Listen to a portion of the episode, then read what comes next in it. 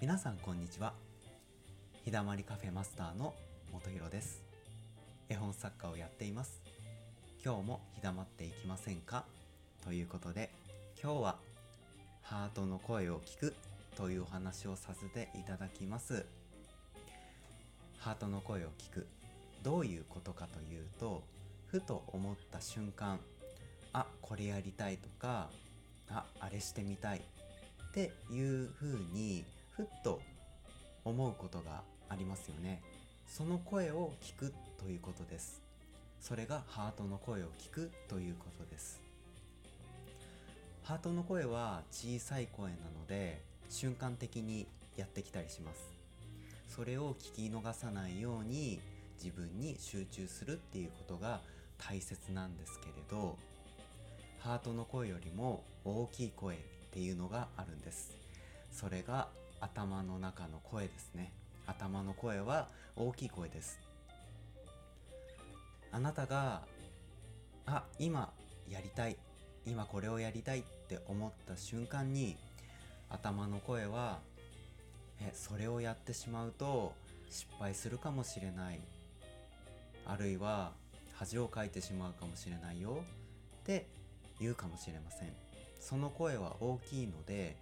頭の声を聞いてしまうとなんだかこれをやると失敗するんじゃないかと思ってしまってやりたいことをやらないっていう方もいると思います。どうして頭の声って自分のやりたいことを否定してくるかというとあなたを守りたいからなんですよね。あなたが失敗して傷つくっていうことからあなたを守るためにあなたに変化してほしくないから頭の声はあなたの小さな挑戦もやらないように止めてくるんですよね。だから頭の声が悪いわけではないんです。ただ変化をしていかないと成長ができません。変化をしないと何も変わらないんですよね。そうなった時に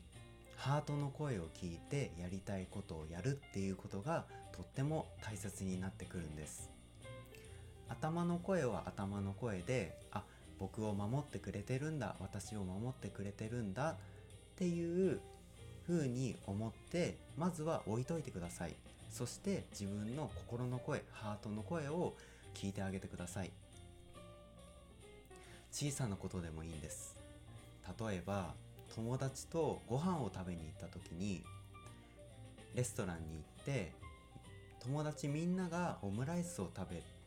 るっていう選択をした時あなた自身はスパゲッティが食べたいって思ったとします。ハートの声がスパゲッティって。でも頭で考えてしまって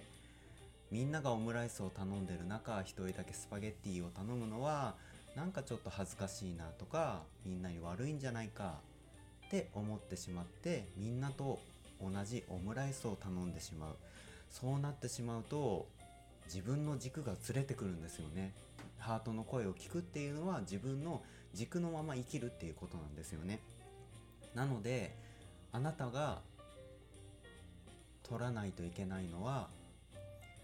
自分の声を聞いて自分のハートの声を聞いてスパゲティを頼むっていうことなんですよね。そんな小さなことって思ってしまうかもしれないんですけれどそんな小さなことなんです。その小さなことの積み重ねが自分の軸で生きるっていうことにつながっていきますしハートの声を聞くハートの声で生きるっていうことにつながってきます。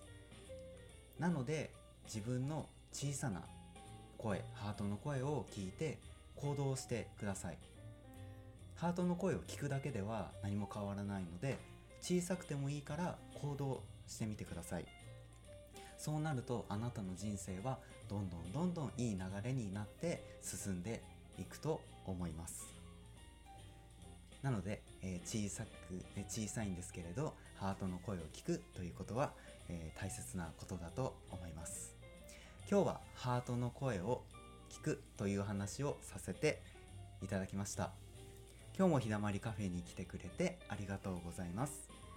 皆さん良い一日を過ごしてください。バイバーイ。